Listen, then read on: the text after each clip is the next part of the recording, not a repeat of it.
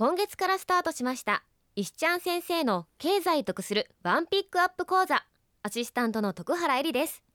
この番組は皆様へちょっとだけ有意義な経済情報をお届けしていきます。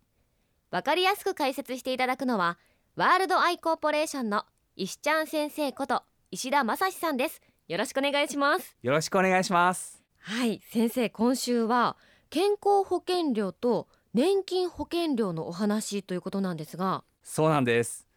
企業にお勤めの方は毎月の給与明細を見てください。健康保険料と厚生年金保険料という項目でお金が転引きされていると思います。はい。これって結構引かれるって聞きますよね。そうなんですよね。大きな企業に勤める人が主に加入する健康保険組合の場合で年間の平均保険料は10年前は40万円ぐらいでしたが、うん、昨年度はおよそ50万円となんと10万円以上も増えているんです。えー、10万円が増えるっていうとちょっとね多いですけど何に使われてるんですか？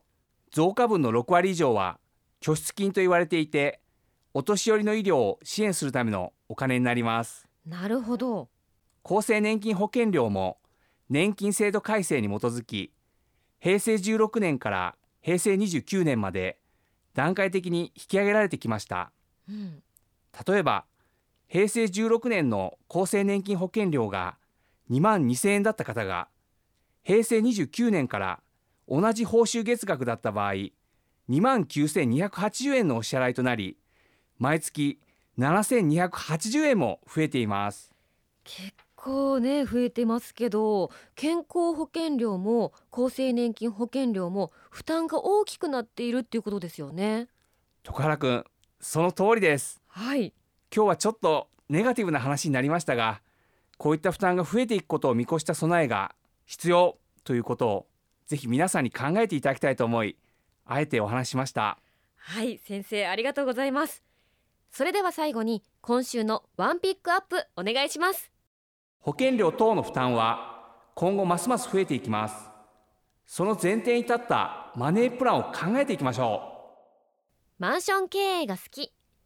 大阪市北区のワールドアイコーポレーションはこだわりのサービスと人材であなたの不動産投資資産運営を全面サポート。詳しくはワールドアイで検索。石ちゃん先生保険料などの負担は今後ますます増えていくっていうことなんですがどうすればいいんですか？はい。来週以降その具体的な対策について触れていきましょう。よろしくお願いします。石ちゃん先生の経済得するワンピックアップ講座。それではまた来週